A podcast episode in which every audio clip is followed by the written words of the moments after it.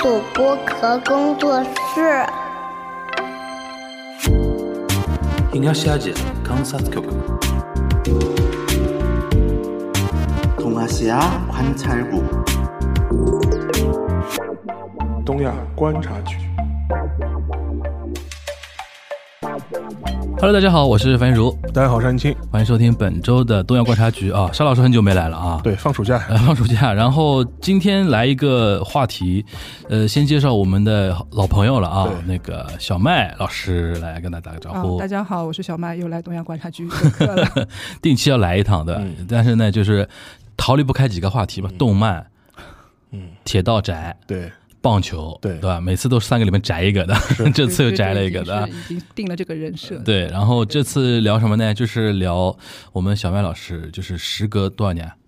四年？隔五年，五年啊？八年去的，呃，一八年去过一次，然后时隔五年再次去到甲子园球场，嗯，现场观看了那个下甲对的比赛，对吧？对，然后今年下甲有的聊了，是，今年下甲我是我我都觉得说是有的聊，你也在 一直在看，不是不是，就是说就是最后他最后他最后那个结果让我觉得很有意思啊。对，然后就是因为我们的小麦老师现场去了嘛，然后时隔五年，肯定也有一些观感上的一些不一样的改变啊，然后心境的变化，对吧？然后去了嘛，顺顺便去了，应该也做了点别的事情，比如说刚才提到说看了宫崎骏的新的片子，对吧？今天到时候都可以稍微点一点啊，稍微点一点。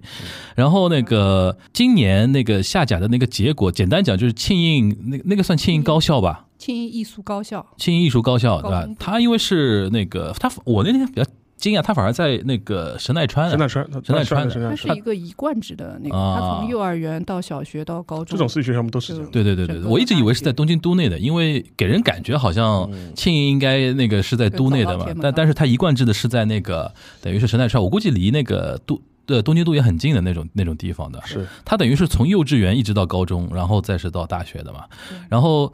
最终是他们夺冠了，然后夺冠的点呢是等于他他他上一次夺冠是一百零七年前对，一百零七年前。是一，九一六年的时候第啊二届大会，对，第二届大会，然后是时隔 时隔一百零七年重新夺冠，然后引起了很多人的一些讨论。嗯，然后他身上的点有很多啊，那个我们现在就是大片的点先放在边上啊，先问问小麦老师，这次的一个行程大概是什么时候开始着手的？你是不是今年就是很早的时候就只要觉得是有机会了就想旅游开放了，是的对，当时是很早就定了，大概就是八，我是八月十六号，嗯呃，一直到八月二十二十一号，挑选这个时间段是因为正好这一般来说，在这个时间段都是夏季甲子园八强赛到决赛，嗯呃的这个期间，就嗯除非你是有那个雨天啊之类的。去了以后呢，呃，也是碰到，也是比较巧，就是当时是有那个莱恩的那个台风过来，但是莱恩台风正好是在我去之前的一天登陆到日本，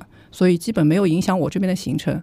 然后今年夏季甲子园也是因为这个台风，它其他时间都比较晴朗，只有这这一天是就是延误，嗯。延误了以后，然后正好是碰到了十六强的最后一天的一个比赛，呃，当时是仙台育英对那个旅政社，就是嗯大阪的另外一支比较强的队伍。最卷的地方，对他们也会评价说这是提前的一个决赛，嗯。也是这一期里面比较好的一个卡司，那么还是比较幸运吧。这个你是在定这个行程的时候，他那个比赛的那种章程什么的还没确认。啊，完全凭经验来来挑时间。呃，基本上在八月十六号，一般来说会被啊。称为是夏季甲子园最激烈的一天。嗯，嗯，因为他每年举办的时间都是固定的的。行程每年一般开幕是在八月初，八月六号左右，嗯八、月八月呃五号到八月八号之间、嗯啊，八月六号会比较多，所以八月十六号一般通常会碰到他的就是八强赛。嗯八强赛的话，就是呃，应该是所有的比赛当中比较激烈的一,、嗯一次。你这次一共看了多少场比赛？多少天吧？我这次其实行程上面也没有就是完完全全都放在甲子园，嗯其实这次有一个比较大的心愿是带着小朋友去看甲子园，因为我之前对 我之前最早一次是二零一五年的时候嗯。去，但是那次没有看到就是高中棒球，嗯。是看到他们晚上的那个职棒，职棒阪神老虎队对呃养乐多燕子队，当时是那个阪神老虎队创球团创建八十周年的一次纪念战，那一年也是那个。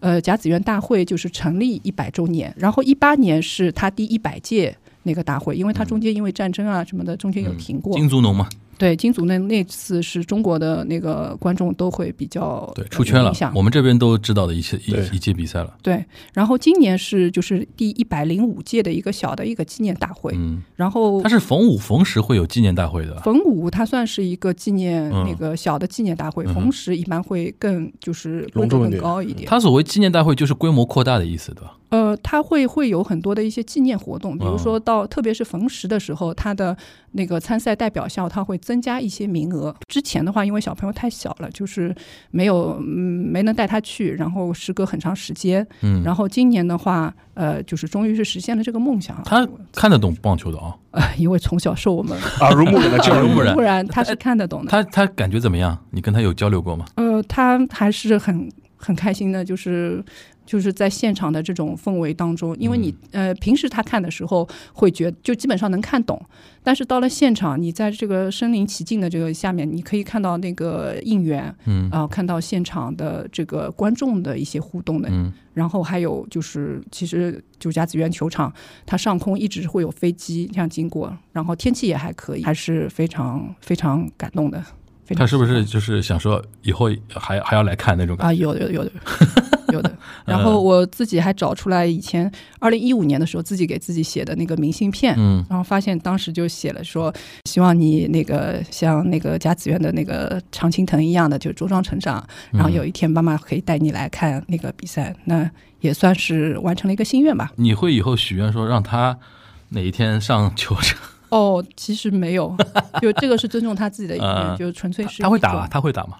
就娱乐性质的，娱乐性质，娱乐性质嗯，并没有说希望他一定要往这方面哎，如果他每天哪天跟你说了，我想我想打打棒球，那我会支持吧。支持的，肯定是对对对，行，那说呃，一共看了是我是那个呃十六强当天是看了两场比赛，嗯然后那个四强赛没有抢到票，嗯，嗯。呃八强赛没有抢到票。他只能是前一天抢后面一天的票的。它是这样的，就是前十六强比赛的话，他提前就是在网上放出，就是嗯你当天你可以去买这个不同的那个位次，嗯。然后到十六强以后八强的，他会提前一天早上十点钟再在官网上放出来次日的这个票子。嗯，但是官网抢怎么抢？对官网的话，它分分了几个网站，像它自己的甲子园的一个嗯门票网站，还有那个像罗森啊，就是便利店的那系统。便利店的这个系统网站。嗯然后它对比我们这边的这个票务系统，还是比较与相对就是。P 偏 PC 端一些吧，就是你要到它的网站上，然后也是就是不停的刷新，嗯然后你去选其中的位置，特别是八强赛是比较热门，嗯然后就嗯根本就抢不到，就完全嗯就是宕机的一个状态。嗯那么到下午的时候，它可能有一些票，还有一些余票，那么它才会陆续刷出来，有点像我们这边就是刷高考成绩查询那种感觉。嗯嗯然后它的那个票也是，就是你买好以后，其实你买就直接用那个信用卡就可以买，啊，不嗯需要不一定需要那个就是注册登记。嗯买了以后就是有一个二维码，你这个二维码在手机上或者是电脑上，你去拍照拍下来，然后到现场扫一下就好了。啊扫一下。他进门的时候，他有一个二维码的那个读取机，就是嗯扫一下、嗯这样子。已经进步很多了。但是你这次的，话是位置是哪里？就是我位置只买到了那个外野的票，哇那不是那岂不是很晒？非常晒。对非常晒，非常晒。我们最后一天就其实是他的那个四强赛，嗯，最后一天想想早上还是去四强赛抢到了，四强赛是到现场。现场抢。现场哇，现场场就是，如果说你前一天还有余票，嗯。它在现场的系统上是可以，你可以现场可以买那也要排队。排队买。还好，就是我嗯。们进去的时候已经那个比赛已经开始了，哦。呃，，也也是仙台育英对对谁啊？对神村学院好像是，嗯因为县台运营最终是进到决赛的嘛，仙台育英进到决赛，所以我去基本上看到的两场都是仙台育英的那嗯个比赛。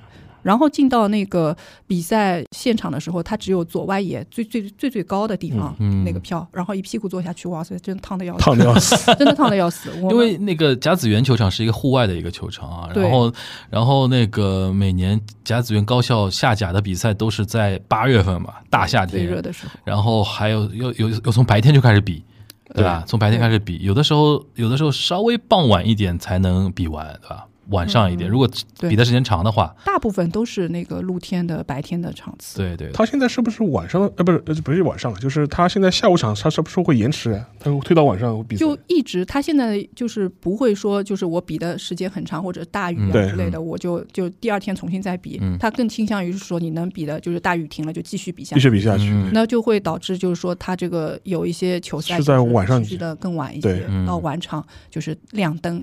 他得等于是不要再拖了，就能比完就比完，对，嗯。因为他整个赛程时间比较紧凑嘛。比，较紧凑。而且另外一个问题就是因为这个球场也是板神队的球场嘛，嗯，嗯，阪神队已经要配合你这个甲子园，他要出去流浪，在 流浪半个月。期间的话，就是板神他会把这个球场让出来，对让给高野，然后他自己到那个大打客场。呃金瓷金瓷巨蛋。金瓷巨巨蛋，就是基本上很多的球场都是那种巨蛋型的那个。嗯。对。Dome 嘛，对。对，对所以说，所以说他这个如果比如说晚了一天，那等于是阪神队他那个主场等于是又要玩少使用少少使用一天了。嗯，这个主要是因为就是二一年还是二二年的时候，就当时就是恶劣天气非常多，多对，然后就是好几场比赛都是因为下雨，然后说第二天再比，结果这个赛程就拖得非常长，一直拖到八月，就将近八月底了。嗯所以因为这个以后就是他阪神的粉丝要怒了改的。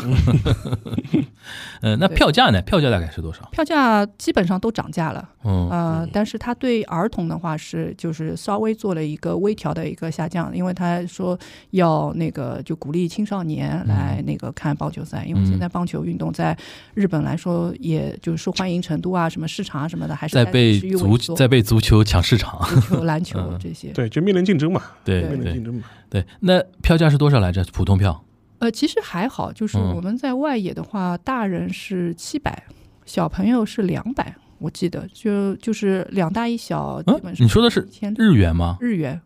七百日元，对，对啊，外野外野是外野外野以前外野是不付七百日元，那那七百日元那才三十五块钱，对啊，对，以前外野是不用，好便宜以前最。早的时候应该是不用收费的，后来呃是，收了。哦，它这里边还有公益性质，因为我是个高校比赛，不想让它太商业化的一个意思。以前以前我去我在那个地方的时候，这种什么县大会。嗯，跑进去，克拉就就就是五百日元做内野，他五就嗯五内野是五百日元，他觉得等于回收一个运营费用，也没有想说去靠你靠你这个东西赚什么钱。嗯，但直棒应该偏贵了吧？呃，直棒很直棒贵的，直棒的话，它跟球场、球队都有关系，跟时间有关系。你看到最贵的是啥？是不是应该是巨人我？买过最贵的票应该是东京巨蛋的，它内野席，而且它那个内野席是非常非常内野席，它等于是在球场里面了，凹进去一块，啊它等于是给你这种临场感嘛。啊，然后你在你坐在里面的话，它都是就是他建议你是戴个头盔的，因为有可能会被扔到。球会打过来的，就是说，啊因为它它基本上是跟球员是平行的嘛，啊而且等于是比正常的坐席再还要再凹进去一块。嗯，那里的话大概一万多，一万多日元。一，万多日元那就是五六百块钱，对，一万多一万多日元。那。其实也还好。我们是去了一次那个就中日龙在嗯名古屋名古屋的球场。巨蛋，对，嗯。看了中日龙跟巨人的比赛。去尼奇多多拉贡，啊，对对对。对，然后是在名古屋七八千。的，记得好像应该是整个我们三个人加起来大概是八百多，嗯，哇，也也不贵。八百多也不贵还行。嗯对，但是相比之下，甲子园的外业真的很便宜。是的，对，对七百一张那真的很便宜了。看下来整体感觉呢，就是你你你的孩子肯定是第一次比较新鲜啊，对吧？你自己感觉我也很感慨很很感触啊，五年没看到了，对吧？就感觉，因为我是在疫情期间三年嘛，嗯呃，出不去，但是比赛还是一直在看。嗯然后这三年当中，这个甲子园的比赛也是一开始从就是二零年的时候是停停摆，然后二一年勉勉强强开始，但是都是不售票的，无观众。嗯然后也不能应援，嗯然后再到就是二二年，逐步逐步它恢复这个这个正常，但是也很狼狈。比如说哪、一会儿哪支球队这个感染了球员不行啦，嗯一会儿哪个来不了啦，嗯就是手忙脚乱。到现在总体的感官上跟二零一八年就是一百届的时候，已已经完全恢复一致，它也没有一些特殊的那个就是规定。防疫措施，对，就好像你重新回到了一个就是很熟悉的一个正常的一个状态那种情况下就应该就已经没有人戴口罩了嗯吧？今年没有人戴口罩，去年还是很多人戴口罩。嗯，对，然后而且今年的可能也是因为就是有这么一个哦，但今天工作人员应该是戴口罩的，今年工作人员啤酒妹戴，啤酒妹也不戴吗？不戴，啊，是吗？啊，不那么热的天，啤酒妹如果再戴的话戴不，戴不上了的。嗯，对，然后就感觉就是一切复原，而且今年是他们的现场的应援水平都比较高，就哦，让人会有一种非常熟悉、非常就是你嗯。身处在这个环境之中的话，你还是会很感慨，嗯，对，很有那感染力。那说说比赛本身吧，因为你已经你看了两场都有那个现台育英嘛，嗯，啊，现台育英其实也算很强嘛，你应该说的嘛，对吧？嗯他跟什么吕吕正社，吕正社太卷了，就是这个呃跟大家介绍一下吕正社这个赛区，要么他，要么是大阪桐鹰，对吧？很夸张的这这个赛区，对吧？然后今年等于是他等于是爆冷把桐鹰给击败了，然后他代表其实也不算爆冷吧也，不能算爆冷，他那个赛区总归要么你要么我，要么你要么我，别的别的学校可能就出不来比较难的出，嗯，对比较难出来。嗯对，因为大阪是靠近那个就是甲子园，然后是应该算是最卷的那个赛区。然后仙台育英呢是去年完成了一个就是历史性的一个任务，就是给东北地区赢得了第一个就哦对甲子园冠他军。他今年本来想连霸的，对吧？他今年距离联霸就差一步，一步一步之遥，而且他一路上就是打过来，今年的这个队伍的整体的一个素质非常好，嗯。球员的一个素质非常好，然后教练的一些战术布局啊什么的也非常实力非常强，一路上打上来，打的五场比赛里面就是都是强校，没有一支是弱校。如果说经常关注甲子园的朋友会感觉，就是他很有一种宿命感，就是第一场打的那个浦和学院。嗯，是这这两支球队很奇怪的，就是他在甲子园每五年会碰到一次，呃隔得很好的，这五年每五年就会两个人就会抽中一次，嗯而且正好都是纪念纪念大会啊这个时间，然后就每次抽中的时候，他们都会觉得很惊讶，嗯而且基本上五年里面就是要么今年是我赢，也这次是我赢，下次是他赢，嗯然后按照这个历史规律，然后这次还是仙台育英赢了哦，啊、这一次还是在那个规律里面，还是在这个规律里面。哦然后，然后第二场是打的是那个，就是去年夏季他呃，就是半决赛的时候的一个东北的那个同事是那个圣光学院，嗯结果这次还是赢了。嗯啊然后后面还打了那个像花卷东，对，呃，就是大谷翔平的母校校，一路东北的球队，呃，东北球队东东北大概现在在日本那个高校棒球界算很强了吧？他他那支呃，一直不弱，一直都不弱。嗯但是他很长时间从来没有得过冠军，他是一个冠军最后的一个就是大片区里面的一个嗯空白。那、嗯到去年的时候，去年等于现在对育英等于把这个补上了啊，把这嗯个给补上了。嗯然后今年的话是东北的学校，包括北海道的学校，成绩都非常好，嗯就是八强里面应该是进了大概四所学校，嗯全都是东对，北。因为我印象中啊，像东北地区冲绳对，对吧？然后什么那个北海道。北海道这种地方，好像球队都算蛮强的。对，东像东京反而是那种就是东京也强过吗？也早早时早市这种，这这就是他北海道、冲绳和东北是因为就进入二十一世纪以后，这三个地方一直是就是冠军的一个大片区的一个空白。对，但是冲绳跟北海道在前几年就补上了，补上了。嗯，对，所以就是大家在媒体的舆论上可能更关注。就东北比较对对越这现在终于也补上了。对那你自己就是几场看下来，觉得今年跟之前有什么不太一样或者一样，就是地方有吗？今年感觉是一个大洗牌的一年，大洗牌就是嗯就是从比赛的一个角度来说，就很多大呃往常就大家比较关注的这种强队啊，很多在地方大会的时候都被筛筛下去了。嗯就包括我比较喜欢的二一年的冠军，就智变和格山嘛。对，第一场比赛就被一个不是不这不你的主主队嘛？对，对对对，嗯不太知名的队伍给打败了，就是嗯爆冷。然后到那个今年的那个比赛到全国大会的时候，也是能够看到，就是说整体分布还是比较均匀，但是他到那个就进入到八强，呃，到十六强这个阶段的时候。以往三年比较强势的，像关西地区啊，嗯这种关东地区啊，这些学校呃淘汰的很多，嗯留下来东北的学校会比较多。嗯啊，还有很多一些学校就是一开始都没有被看好的，像那个就是冈山山阳，嗯就是最后最后把那个谁啊，呃，图普日大还是谁打败的那个嗯学校，就这些学校的话，就是有比较好的一个表现。那你所谓洗牌，就是说传统一些强的地方，这次对，输的比较早。对呃，像近期就是关西这一嗯代，他在疫情期间的时候，就是基本上就是说八强里面大部分都是他。嗯就显得就是说，因为可能就地区交流会比较少的话，嗯它这种比较强的地区，传统比较强的地区会越来越强。嗯啊、但是现在就是疫情过去以后，它的流动性可能更多，而且再加上去年仙台育英就是带了个比较好的头，嗯，所以就是你看到整个格局里面，八强格局里面就是东北的占了四个学校，其他传统的地区倒反而很多都就是落下来，然后进击的学校一一支学校都没有。就是他说这个是可能是七年来首次出现这样的一个情况。那你从你角度，你觉得这是一种偶然呢，还是说它背后有它的必然性呢？嗯，也会有一，其实有一些偶然性，然后也会有一些必然性。相当于就是说，在新冠疫情以后，整个的这个高日本的这个高校棒球受疫情影响，有很多的一些变化。呃，前几年可能负面的影响会多一些，那么这几年的话，就是在这个领域当中。有一些教育理念的一些改变，嗯，有一些运作机制上面的一些改变带来的一些变化。比如说像之前的话，大家都有印象嘛，反正打甲子园都剃个和尚头嘛，嗯板寸的。好像就是像一个规定一样的，对的其实没有规定过。其实各个不，但其实各个学校有有规定的，就各个各个学校就是。我的意思是，甲子园没有说一定，这个不是这是学校的规定，这是这是这是日本高中棒球的一种美学。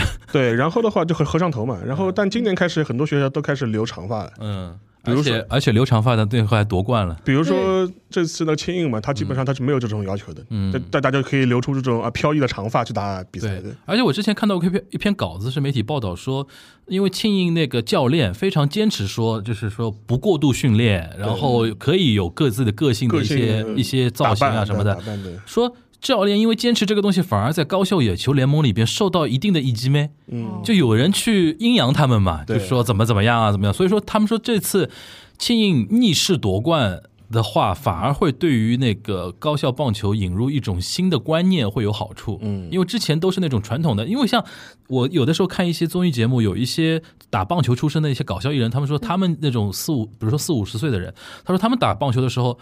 练训练的时候不能喝水，不能喝。水嗯，对对，要锻炼你。现在都听不懂这种话，就是说你这个不要死人的嘛，这个对不对对？就锻炼什么根性啊，对。空灸、空灸空灸，这这这这种这种观念，其实你说在九十年代、八十年代还存在过，嗯，但现在就是不不不断的要往一种科学的理念、人文的观念，或者说一种怎么说素质教育的那种理念放到这个里边去的。今。年的比赛，我感觉这一点还是非常明显。的，嗯。因为他今年是每隔五年他也会做一次全国的调查，嗯。调查发现就是今年就全国那个剃那个和尚头强制要求剃和尚头的这个比例是有一个大幅下降，此前的话大概是百分之八十，对嗯接近百分之八十，今年已经降到了百分之二十五左右。就其他的学校，就是说你你想不剃就剃强制要求，就是说剃一个适合运动的嗯头、头对。啊，但不会说你进来就要剃就强制要求的落到百分之二十五了。对。对。对吧？对。但是有有的时候是一种氛围嘛，对。就学校虽然表面上不不这么要求，但是你进来的时候以示决心啊，就 先把自己先剃掉，这样对吧它可能就是一个传统的一个惯性特别的强，嗯。然后就相当于你要尊重那个前辈嘛。嗯他今年而且很有意思的是，打进八强、打进十六强的学校里面，嗯。打进十六强大概有七所学校，嗯。都是惩罚。就是你可以保持你的自由发型打进发型自由。嗯，基然后基本一半了。对八强打进八强的有三所学校，嗯，说你可以发行自由，非常顽强。结果是就是庆英夺冠了嘛。嗯，所以我们在到八强的时候，我就说，难道今年的剧本是拼谁的发量最多？发量最多。因为而且庆英，我还想补充一个嗯点，是我后来看了一下一个资料，说是庆英的棒球，包括他的大学庆英艺术的那个棒球传统，最早其实是从那个就是新桥棒球俱乐部，对对。就是延续过来。日。本最早的棒球俱乐部，哎，嗯。对，日本最早的棒球俱乐部是那个叫平冈西，就是那个创建的。这个大概沙老师能补充一下。对，沙老师这边应该。啊，这这是那个嘛，就是棒球起源嘛，就是说日本它最早棒球就是从美国人传过来的，嗯。从十九世纪末开始。然后当时的话，成立的最早的一个日本人为主的球队就是新桥，新巴西的。新巴西就是东京那个新巴西嘛。对，其实，在之前的话，就是说是可能有人打棒球，但更多还是以这种美侨为主，美侨啊，美美国侨民。美国侨民为主。然后新桥那个棒球俱乐部成立之后呢，就开始组织比赛，就日本人开始打棒球了。嗯甚至开始跟那个相关的一些美国的一些比呃球队啊，有一些有来有往的。那为什么是新桥呢？因为跟大家解释一下，新桥是个地名啊，东京一个地名。如果现在讲你说新巴西的话，大家会觉得说萨拉利马诺马基嘛，嗯，对，就是工薪族。因为有的时候做那种街头调查，嗯调查那些中年的上班上班族下呃那个怎么说呃下班之后喝酒，然后问他们一些什么社会调查接彩的时候，就会选新桥，因为他们代表工薪阶层的那些就是哦多上的一点，对吧？这是现在日本大家对可能对于新桥的一个印象。那当年新桥有什么特殊的地方吗？就是它可能比较西化的地方，还是什么意思？我觉得它就是因为地理位置吧，它地理位置就是说是在，因为它离银座很近嘛。它的这它是银座的南面嘛，对。然后你再往南嘛，就基本到品川那边去的话，就是一就一路去横滨了。嗯，就是因为横滨当然当时是一个主要对外的一个港口，贸易港，一个贸易港口，所以说我觉得可能是一个地理位置吧，就是说一个交相对来说是一个交汇的这样一个地方。嗯哼，对，关键的点是说，呃，跟庆应艺术对应的就是早稻田大学。对，早稻田的这个棒球传统主要来源于一高，就当年的一高棒球。一高棒球的话一高是？第一高中吧？第一高中。就是第一高校，第一高校，第一第一高等高等学校。因为这这也是最早的日本的，它有一个旧日本的，它有个它有一个所谓的高校高等学校体制。嗯，就基本上你可以把它理解成这种高中或者是那种预科的学学校，嗯就是他毕业之后可能你可以去东大什么。但是呢，就是一高。它是被认为是最最精英的这样一个高中的类似高中的这样一个学校。嗯，它在里面的话，就是它的里面的学生啊，就基本上是日本最最最精英的。要么你出身背景特别好，要么你就是特别聪明，就基本上是被认为是一个最顶尖的这样一个学校，相当于北京四中那种。呃，可能还要高，还要高，我天哪！就是就就基本上的话，就是所以它后面也有所谓一高，也也也有二高、三三高，这当然这个这都是后面阐发出来。而且这个是男校吧，应该是男校，男校。而且你现在去看的话日本比较有名的一些政治人物啊，或者是一些精英，都是这里面，都是这里面，都是这么出来的。嗯，甚至相对来说，而且实际上面，如果你有一高的背景的话，它比你什么东大毕业更加，因为能考进东大的人反而比在一高的人多，哎。更精英，就更精英。因为我以前听那个高晓松说过，他说四中就是这样的，就北京四中考考进去四中很难，考到清华就是。你确定是考的吗？哎，要这么说嘛。那其实差不多的意思嘛，对吧？但是你刚才意思就是说，一高可能更提纯，更精，更提纯，更精，更精。所以就因为他们是这种就是精英式的教育，所以他特别强调这个他的棒球传统传到他那边就会变得特别的就是精神棒球。哎，哦，我懂你这个意思了，就是说社会面的，就是 KO 这个就是轻盈艺术，它因为是一个社会俱乐部，所以说它。更那个传统休闲一点，自由一点。啊啊！俱乐部它更西化，然后再加上就是福泽谕吉他的那个创始人，对，他强调就是说我要建创立这种就是独立的，就是精神，就是要教育人要成为一个独立的人格。啊，要要全面发展，嗯，所以他的棒球就没有像早稻田的，他更像社会人棒球一点，对，大家就是来就是说修身养性的那种感觉，来娱娱乐一下。因为早早早稻田是男校棒球的那种传统，就是精神论，就是不喝水那套东西，跟你说，哎，对，所以相对而言，所以后来我就想，那庆英一直不强调要剃头，他其实不剃头已经很多年了，对的，是。对，所以他可能这一块的一个应援的文化，嗯，是来自于。就是不同的这个棒球源流，哎，这个这个观察倒蛮有意思的。而且这一次青英青英的决赛，这个应援出了名，应援也是非常声音大。而且他他们，我也不知道为什么，就是不是就是应援的，就是青英的校友特别有钱，或者是特别有社会资源，就是买门票买的特别多。你猜对了，你猜对了，青英就是有钱，network 非常非常雄厚。然后所以说当时在那个决赛的前场面的话，就是两个队的应援的这种声量压倒性的不成比例，基本上是不成比例的。因为仙台育英，因为现在在东北嘛，你要去大阪比赛的话。其实你能拉几个大巴车把学校的人拉过去，就已经是了不起了，很了不起了。不可能再在什么附近，比如说校友会、校对，因为像这他是普通高中，有什么校友会不校友会？对，因为轻艺术是一贯制的，你你只要他因为是个品牌，它是个 IP，它是个体系，你只要一辈子待过庆英，你就会称自己是 KO boy。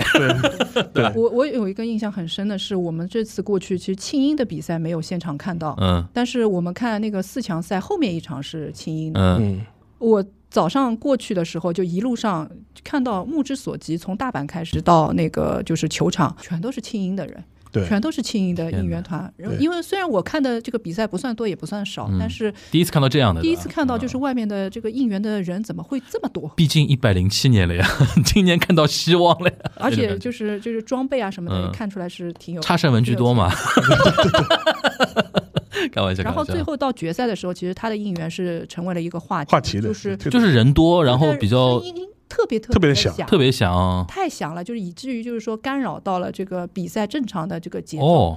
因为在比赛就是最后的决赛上面，开始的时候就是青音是呃打出了一支那个就是全雷达，对，就是那个皮肤最白的那个完田生田凑斗，完田凑，完田完田完田凑斗，完田凑，凑斗，嗯对皮肤特就别颜值很高那个对，然后一下子皮肤白就说皮肤白啊，嗯，就是他比其他的运动员要白三四个色度的这种感觉，对，就是他们排在一起非常奇怪，就很奇怪，你就不能还是这么白，然后他说他用的是妮维雅的防晒是吧？好带货，好带货。已经说出来了。好带货对对，好带货，好带货。然后他一支全垒打，然后呢，然后就现场就炸了，炸了炸了炸了，然后就。就是你看仙台育英，我我也看了他不少比赛，嗯。我觉得他一直从头到尾都非常稳，哪怕他落后的时候也非常稳。我觉得在这场比赛的时候看到有点被被被吓吓到了，就心态有点起变化了，崩了。然后他嗯到第五局还是就崩掉了第四局的时候，嗯。就是他中场中外野有两个高飞球，失误，他很明显的这个高飞球应该很好接，但是嗯。都失误了，两边都失误。最后后来事后他们说是因为这个现场的应援的这个声音太响了，嗯，就他们彼此之间和外野手听不到了嗯。大家的口令说我来接我来接，最后大家都漏接。嗯，这个是就决赛，你是在国内看的，决赛在国内看。决，赛在国内看。的。那说一说青青鹰这支球队，那个这次那个你刚才说那个丸丸山是叫？丸田。丸田丸田完田。叫他凑斗。凑斗，凑斗啊，对，他基本上我上次看又是一个哈那个 Hanka George 的一个板子了吧？哎，颜值高，人又白又长头发，对吧？然后又是 KO 又 boy，对，又是 KO boy，boy，这种技技能点加满了。他现在日本的那个他在打 U 十八，U 十八，刚刚打哦选进去了，对吧？对对对，刚选进去那。他后面是考考大学还是考什么？哦，这个好像这个好问题，因为 KO 应该你不太舍得不念一下 KO 大学吧？对对吧？因所以说他可能就是到时候就是大学毕业以后再说了，有可能吧对跟大家复习一下，嗯就是我们早稻田早十，对他是几几几年？2006零六。年，对，零六年拿的冠军嘛，对吧？对。然后当时的之前也拿过很多次啊，啊，我们不像青音，一格格一百零七年的早稻田之前没有拿过夏季甲子园冠军，啊，那个也是他的第一次。就下甲是那是第一次，对对吧？但但我们拿过全国冠军嘛，对对。全国冠军。全国冠军很很多次啊。对。就是当时的 Saito Yuki 应该叫斋藤还是齐藤啊？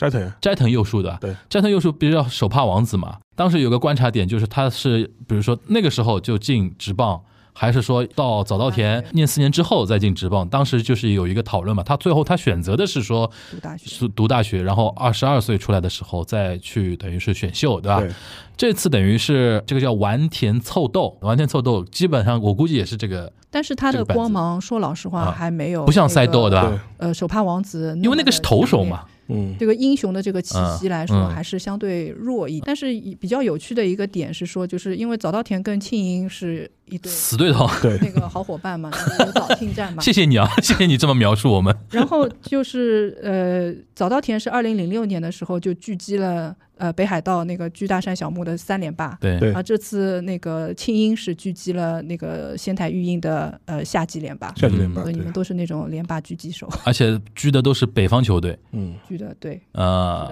对，因为当时我印象中 Saido Yuki，因为他主要是投手，对。他身上的故事，因为镜头给到他太多了，而且他很会给自己加戏的嘛，就是那个为什么叫手帕王子，他投两个球就要拿出一个白手帕擦一擦，哇，那那些叫叫香农斯啊，就是受不了的那个女主播啊，好好帅那种那种感觉。他。到今现在在高校棒球界还是很有吸引力，哎说他好像要来杭州啊！亚运会解说，亚运会，哎呀，我要去杭州，我要真的哎对，这很多人想去我。很很多很多人可能理论上最能接近那个 Saido Yuki 的一次，可能就这次的杭州亚运会来的。对，对就很多可能都没有抢到票的人，突然跃跃欲试，说我们也想去看一看，对，就都是手手帕一代的这个粉丝。然后我们杭杭州组委会看不懂了，对就是为什么一个媒体的休息间门口有那么多人要去追追那个赛队？他在国内人气高吗？手帕现在他在老一代的粉丝老一代，我还是就老一代甲子园的观众里面还是有的，对呃他今年的那个甲子园官方的那个海报嗯。他自己拍摄的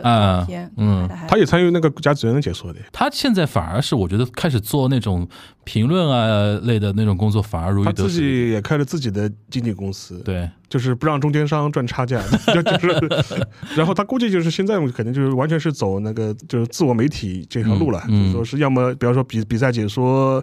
上上综艺的，嗯上上体育节目，就基本上是这样一个定位了。嗯，嗯，说回那个庆应跟这次育英的那个比赛，好像这次讨论比较多的就是决赛，这次好像就是高颜值选手还挺多的，除了那个庆英的之外，那个什么仙台育英的几个选手，因为他们三虽然是虽然是那个和尚头啊，就是也看得出来，就是现在小朋友营养是蛮好的，又高又帅的那种感觉，对吧？然后这次比赛之后，庆英等于是一一百零七年之后重新那个夺冠，他后面的那些后续的影响有什么吗？这次很多的那个球员是选入了那个 U 十八啊，U 十八，因为庆英一直给人一种感觉是他是一个老派的一个豪强，他的战斗力不强。今年的这个球队的话，是战斗力是。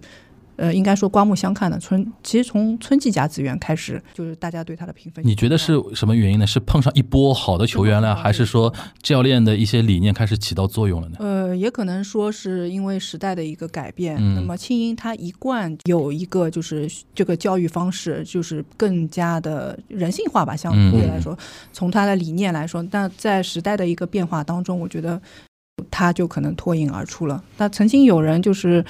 采访了那个就是青英的这个管理者，他们还有相关的人士，他们就说到高校棒球，他到今年才开始讨论这个和尚头的这个问题，就本身就说明就是一种落后的，是潮流上面是已经有落后了。而且不光今年不光是庆英，其实其他的一些球队，你能够看到就整个的它的一个风气，特别特别卷的这种风气已经在开始变化。嗯，就像那个今年是有一个比较典型的一个教练，他是今年参赛。最年纪最大的，年纪最大的姚教练叫坂口庆三，是而且是中国风的。你看，你看他，你看他走路的时候就是，难怪就是那个一敲一敲的啊，一一敲一敲的。嗯嗯，他怎么了呢？他以前是就是另外一支强队，就是东邦的。老教练，嗯，年轻的时候他也是那种昭和魔鬼，魔鬼教练，对，就是呃，因为练到死为止，啊，练到死，晚上就是这个球上面要涂点石灰继续投，然后你们的训练量要比竞争对手那个什么中金大中金要更高。涂点石灰是代表什么意思？就这样你能看得见嘛？白球白嘛，不然晚晚上没灯了，没灯了继续练，哦天哪，这种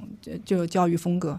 然后现在他是退休返聘，聘到了那个大大元日大吧？对，是。就他们说他的风格就一下子变得很佛，就就安西教练了，对，呃，有点安西教练了，对对对，年老的安西教练，就是常鼓励小朋友以夸为主，OK，鼓励他自主性。然后这次球队上面，呃，比较有意思的是，他的孙子也在这个球队上是一个主主力，是他的是捕手，然后再加那个主将，嗯，结果这个比赛当时那一场就是前面是突破打败了晋江嘛，啊，然后第二场比赛的时候，其实一开始是呃两支队伍僵持，僵持，后来。到七局的时候，他孙子打出了一支就是可以制胜的全垒打。好了，又是又是热斗甲子园的一个故事。结果没想到在延长局的时候失误。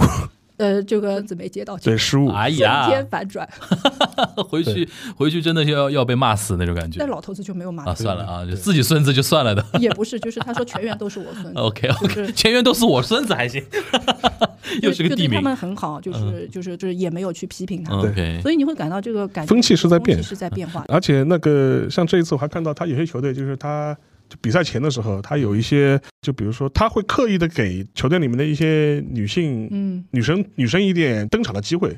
就比如说，他虽然不能够上场比赛，他他要么是作为 manager，他会经理、球队经理、球队经理他会出呃出现，他要么甚至会参与球队的训练。对，就赛前训练的时候，比如说打教练棒啊，嗯，或者是帮那个教练帮教练递球啊，他会指会指定一个就是一个女女生去去来做，嗯，似乎也是有意识的，就是让他们的那个形象能够在甲子园更多的出现。就是以前的话，这种东西肯定都是就是你就是不带不进球场的，以前根本讨论都不会讨论这种事情。一六年的时候是有那个女子那个。部员上去帮忙打棒球，结果被他们劝退。劝退打练习赛就说你不能上来，你不能上来，结果引起了那个很大的争议。对，今年已经这个如果严格意义上来说，甲子园没有规说男子比赛吧？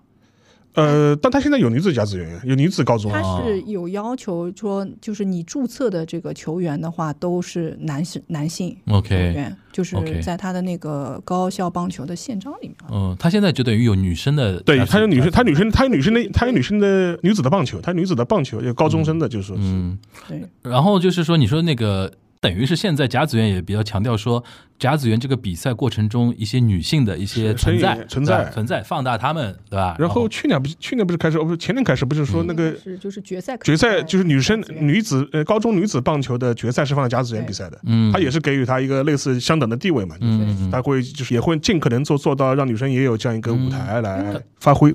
因为他的那个就是呃棒球部那个活动。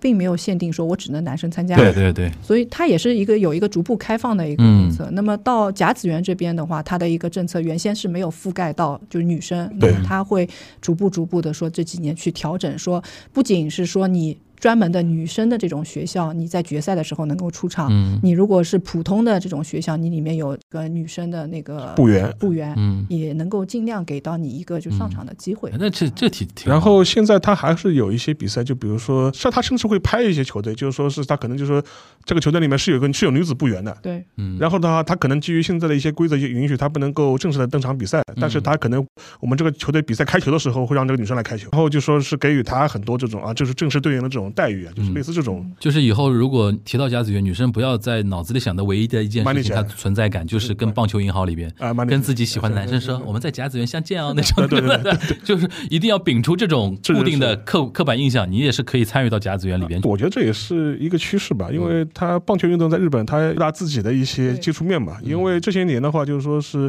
日本其他的一些体育运动发展的也很蓬勃嘛，足球嘛不用不用讲，一一比一比四，对足足足球不用讲了，我我得 对啊，然后。或包括篮球，包括篮球，包括篮球。今年篮球他们冲到是那个奥运奥运会了，奥运会已经拿到了嘛？奥奥运中国队连续两届与奥运无缘。没有啊，这届更差啊！这届更差。这届中国男篮是没有资格打落选赛的。对，上一届还能打落选。因为上届毕竟在中国办的嘛。上上届你还能打落选赛，这次连打你打连连连落选赛资格都没有都没有了，就是完全出局。所以那个看到那个井上雄彦以前的《灌篮高手》上面写的说：“哎呀，这个亚洲之王中国队，对我们日本什么时候有出头打入那个奥运之日，就感觉特别的。”这是九十年代他写的，九十年代画的嘛。然后的话，这一次就是就顺便聊一句，就是说，像之前那个，这像这次日本队的你们那个后卫河村永辉，嗯，我以前看过他打球，一米六十几只有，一米七二，一米七二啊！我我印象我好像六十几，我是。二零一九年的时候，我跟那个肖文杰老师在卢湾体育馆现场看过他打球。什么什么情况？这是什么比赛？那个时候是当时有国内腾讯搞了一个篮球综艺选秀。叫什么什么青春灌篮还是灌篮青春啊？忘了，这就是灌篮吧？啊，反正大概是吧，大概是吧。然后它里面是找了一帮这种就 U 十八的这种高中年龄段的这批国内球员，是个真人秀，是个体育综艺秀。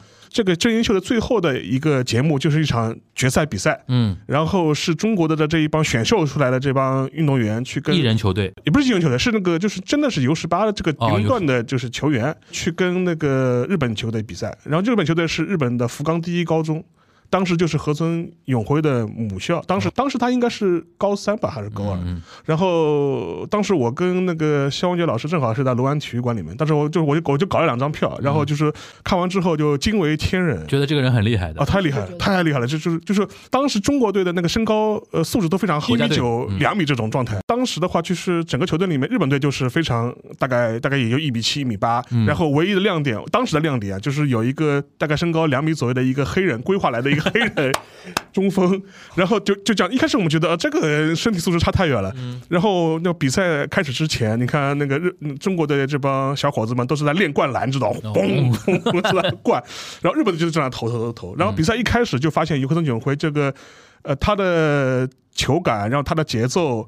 完全是超越一个层级的，就完全是超越，不是高中生的感觉，完全不是高中生的感觉。就是然后的话，整个球商也好，那个他的一个对我自己的这种自信的这种状态也好，他完全没有一种就是我身高比你矮或者身体素质比你差，我有种。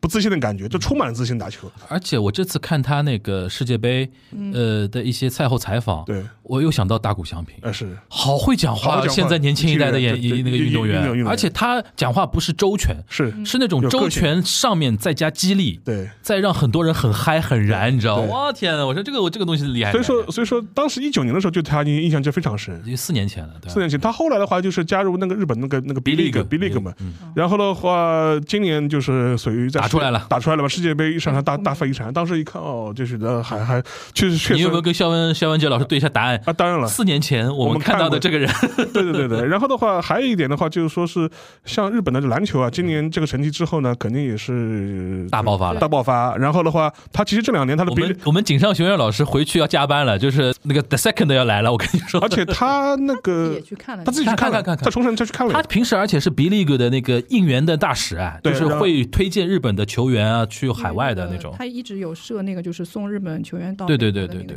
奖学金的。然后那个 B League 的话，就是说这两年其实在日本发展呢也都也都也都挺好的。嗯，所以说对棒球来说，它需要跟上这种时代的需求嘛，要跟其他两大球抢青少年。抢青少年。嗯而且的话，就是说是像足球嘛，你看刚刚四比一赢了德国，双杀德国，他都已经快成为世界强队了，就是已经把已经把德 是了吧？已经把德国队的主教练打打下课了，打下课了，打下课了。然后中国队对吧，艰难逼平菲律宾，主场艰难逼平菲律宾。对对对，所以，所以，所以说，基本上是面临这样一个，我但但我觉得这是一种比较良性的这种竞争竞争，嗯，就是互相在促进嘛。而且对你棒球来说，它你也需要注入一些新鲜的一些元素进去。对，无论是一些啊性能性性性别平等的一些意识啊，或者是对个性的尊重啊，可能都也都是这个时代所需要的。而且因为有一点就是说，棒球这个运动，因为在日本历史过于悠久了，以至于包袱比较重。包袱比较重，对。然然后它会被认为是，就现在年轻人他会认为它是一个比较土的运动，库鲁克赛，啊、就是一个老土的运动，老土的运动。啊，不像那个足球、篮球篮球比较 fresh 而且你现在去看 B League，B League 因为又是那个哎，哦，川原三郎主导做的 B 对。League 起来之后啊，嗯。这个老先生也属于那种你脑子很新的，他就是有很多那种很硬性的要求。对，因为他当时是 B League 之前是两个日本有两个平行的一个联赛，互相之间抢嘛，对对抢到后面国际篮联说你们必须要出一一个联赛，不然你们就失去了那个出场国际比赛的那个资格了。后来川原三郎，因为他算日本体育界，体育界的重重那个怎么说呢？重磅中的重磅。他说：“我我来整合，然后他我搞一个 B League，然后他有非常高的那种包装标准。嗯，对你的球场不能是那种普通的那种。”篮球体育场必须是 arena 级别的环形的，然后中间要有一个那个，然后他就连你的灯光照明的亮度都有要要求。他说我不要说这个球场一转播镜头拍上去，就球场是亮的，边上观众席都暗搓搓的。暗搓搓的，我不行这样，一定要全场球球场的灯光要怎么样，然后要学 NBA 中场休息有表演，表演。有怎么样有怎么样，哇，这个他这套东西下去给年轻人或者说给亲子带来非常好的那种体验。对。你想亲子就妈妈代表什么？带着小孩去看，就看跟就跟你一样，看了之后嘛，小孩就喜欢上这项运动了呀。对，对，就是穿越三郎，你有的时候要佩服他这种 sportsman，装这他的这种意识真的非常厉害啊。不过有一点是的，就是好像何松永辉他小时候就说是因为他父亲是想培养他打篮球，打篮球啊，但是他说他小学开始的时候还是去打棒球的。嗯，这是因为是主流嘛，呃，主流，然后到后来，他父亲就采取了一种就是说迂回，迂回的方式，反正你就进去打吧。然后就说是大概他大概是打到可能是两三年级的时候，嗯他开始才开始就是回来，就是说呃对篮球重新有兴趣，然后就嗯一一直就坚持打下去了。嗯，而且还有一点，就是有的时候明星的作用很重要。是明星的作用很重要，所以说今年比如说 KO 也好啊，或者说怎么样也好，能出一些新的明星，我觉得还是挺重要的。其实感觉就是日本整体它社会的这种体育风气啊，还是体育的文化还是非常深厚的。嗯对就是并不是说一个人他只从事一种体育，他可能从事多种运动，而且其中是相通的。嗯就嗯刚才说到像那个之前说到大谷翔平也好，和村永辉也好，嗯他们在一些国际舞台上去发言，好自信，啊就跟印象中的日本人不太一样了，已经。嗯还是是有一个就是大的环境的氛围去支持他。就像今年那个呃仙台育英的他那个教练，嗯给我印象也比较深刻，因为他年纪比较轻的徐江航，嗯，他连续两年就是在最后决赛的时候发言，都成为了就是当年的一个网红的一个发言。就很会讲。呃，嗯。很会讲，就会抛一些金句，嗯然后确实是让人家感觉到，就是高校野球的啊、高校棒球的这个教练的这个教育者的这个素质，嗯。开始有一些新的变化。他像今年他说了一句，他说，因为他们今年是决赛是打败了嘛，当然是有那个轻音的这个应援的这个影响，呃，但是他会说，就是说，呃，人生就是一场那个败者复活赛，我们是在不同的失败当中，就是去去往前进，对吧？这个就有点像《Slam Dunk》里边那个他们那个山王公园输了之后，在走道里面，然后他突然对，的就我需是，要一像些给我一些必须的这个经验。对对对对对，哇，好会讲啊！然后去年说什么这个青春是浓密的，嗯。就是青春就是要去跟人对。接触。但不过有一点还是要承认，就是在日本现在，那就是说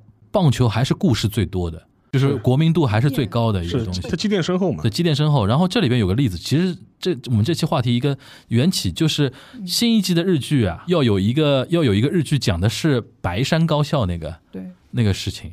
然后我那天一看他那个日剧的介绍，我说这不就是个一八年就金足农那一届里边那个冲到那个呃决赛圈的那个应该是叫决赛圈吧，就甲子园最后的那个。嗯，他是就是一八年的时候，其实大家说那个金足农是那个杂草对，其实真正杂草是白山嘛杂，草对。是白山，因为白山在它是三重县的那个高三重县的一个小地方山，里面的一个小地方的一个高校，从来没有打赢过。嗯，然后这好像说他们村庄里面大概就几千人啊，对人，很少，嗯。然后所以他们到后来就是就是打出来这一年成绩特别好，当然嗯。也是会有一些其他的因素左右，有支持啊这些打出来以后，他们的应援就都。还就是规模啊什么的都是比较小的，所以他嗯当时打的是一个叫什么下课上的一个呃这个这个印象嘛，他是这样的，就是说，呃，我当时简单看了一下资料，是说白山高中在二零一八年打进甲子园之前，他是好像也是那种，就是说来了一个教练。然后整合了一下这个学校，然后本来可能这个学校都要都要解散了，那个那个棒球队，然后一路这样上来。他们说连续十年是县大会的第一轮就被淘汰掉的这么一个球队，然后在当年非常奇迹般的，首先三重县的县大会赢了，赢了之后，然后进入到那个甲子园，其实。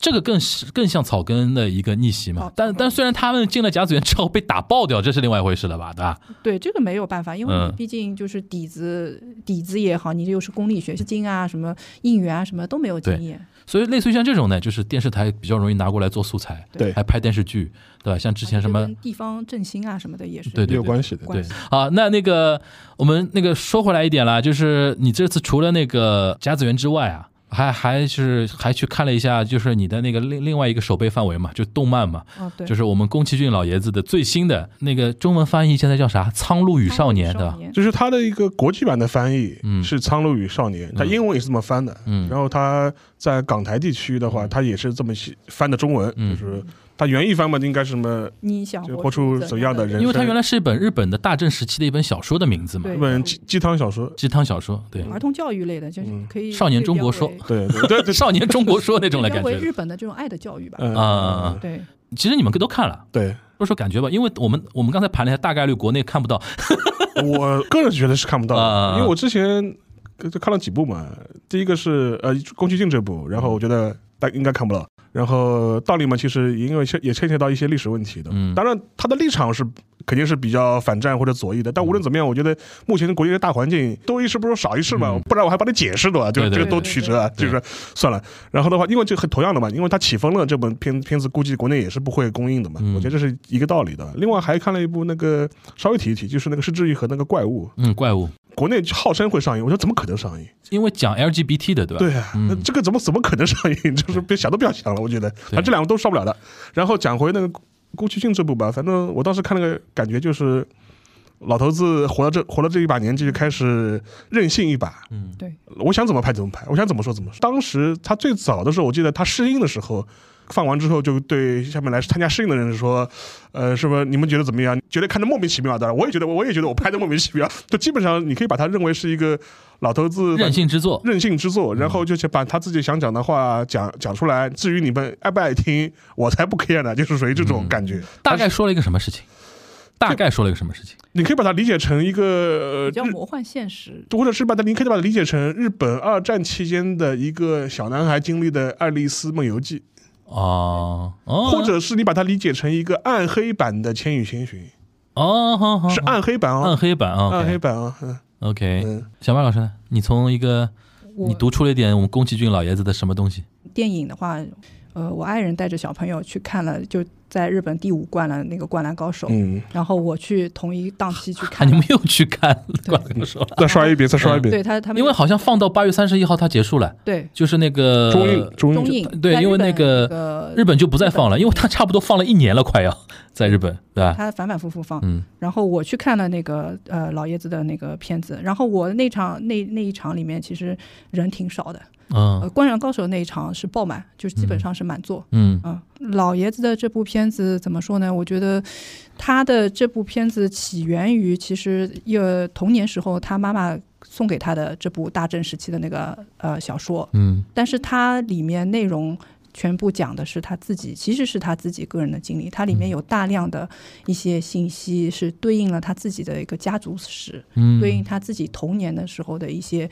呃印象比较深的一些信息，呃一些记忆。然后呢，他还留了很多的一些话，是给到自己的孙子，给到这个业界的后学，就是整个的一个故事是一个比较魔幻现实的一个故事，但是留了大量的一些暗号，这些暗号的一个组合，嗯，比较随心所欲，嗯。呃、会让我感觉有点像就是黑泽明当时的一个梦这个梦。嗯嗯梦这部片子，就是像回顾自己的一生这样，呃，我感觉他像是给自己母亲汇报我自己这一生过得怎么样。嗯，然后嗯我印象最深的是，它里面是小男孩，他来到了一个一个异世界，然后有一个非常高大的一个门，门上面写的叫“学我者死”几个字，我感觉这个字是应该给到后来者吧，就是告诉他们不要就是拘泥于他所创造的这些成就，或者说他所创造的一切，你们应该大刀阔斧的面向现在的这个世界，嗯面向未来，